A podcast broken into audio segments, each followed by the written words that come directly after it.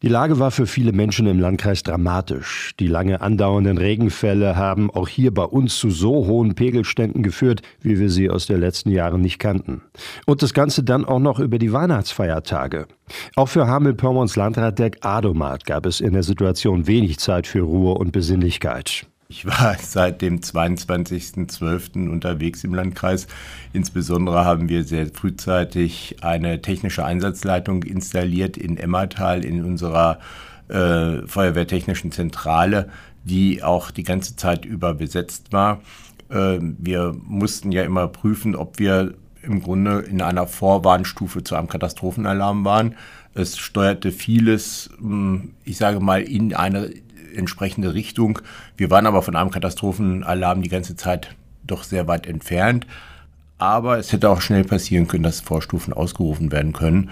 Und daher war ich unterwegs und auch in der Leitstelle. Wir haben am 22. beschlossen, dass wir am Samstag vor Heiligabend alle Bürgermeister, alle Stadtbrandmeister, Gemeindebrandmeister zusammenrufen, um die Zuständigkeiten zu klären und äh, wer die Pressearbeit macht, wer ein Bürgertelefon besetzt, von wo aus das gesteuert wird, welche Dienstleistungen zu erbringen sind, wann Sandsäcke gefüllt werden, wie viele Sandsäcke gefüllt werden, woher bekommen wir Sandsäcke. Also all diese Dinge äh, haben wir von dort aus gesteuert und das ging wirklich über die ganzen Weihnachtsfeiertage.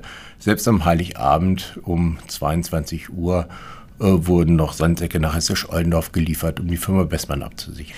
Katastrophensituationen werden ja auch immer wieder geübt. Hat sich das jetzt bewährt? Ist alles koordiniert abgelaufen?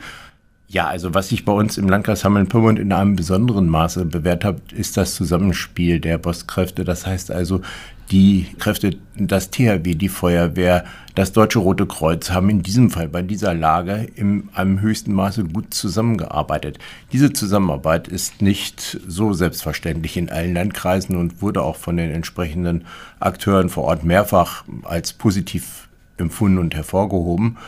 Und ja, dieses Zusammenspiel, das Üben hat sich bewährt. Welche Regionen waren ganz besonders betroffen, wo man auch schon wirklich Angst haben musste, dass sich das Ganze noch verschärft? Im Landkreis hatten wir die Situation, dass die Gemeinde Emmertal, die Stadt Bad Pyrmont, die Stadt Hameln und die Stadt Hessisch-Ollendorf in einem besonderen Maße betroffen waren. Noch am 23. haben uns alle anderen Gemeinden gesagt, wir haben keine Problemlage.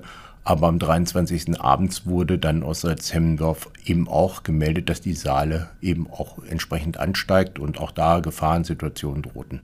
Die nächsten beiden Tage ist wettertechnisch ja erstmal so ein bisschen Ruhe, aber gleich zu Wochenbeginn weiß man nicht, wie es weitergeht. Da ist auch schon wieder Regen angesagt.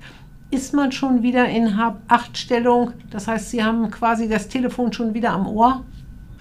Ja, also es ist jetzt so, dass die technische Einsatzleitung ausschließlich den Kreisbrandmeister im Moment unterstützt. Ich habe mich aus der Situation derzeit herausgenommen, weil wir tatsächlich in einer Lage sind, wo eben keine akute Gefahr mehr droht.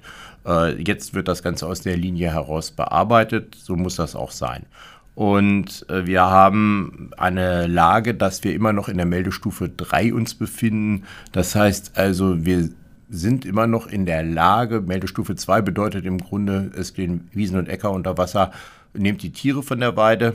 Und Warnstufe, Meldestufe 3 bedeutet, erste Gebäude drohen eben vom Wasser gefährdet zu werden. Das heißt also, Wasser läuft in die Keller zu Deutsch.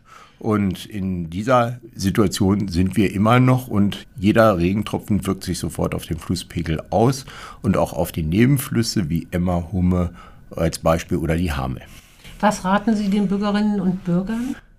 Ja, weiterhin achtsam zu sein, dafür zu sorgen, dass äh, Gebäude zumindest regelmäßig kontrolliert werden. Wir sind ja gerade in einer Ferienzeit auch.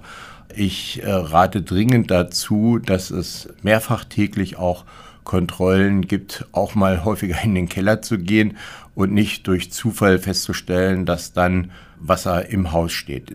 Das gilt natürlich besonders für die Gebäude, die nah an Gewässern stehen, für die Hausbewohner, die auch oder Hausbesitzer insbesondere, die auch Erfahrungen mit Hochwasser haben und die eben wissen, dass ihre Häuser auch gefährdet sein können. Mit Hameln-Pyrmons Landrat Dirk Adomat hat Redakteurin Susanne Gerland gesprochen.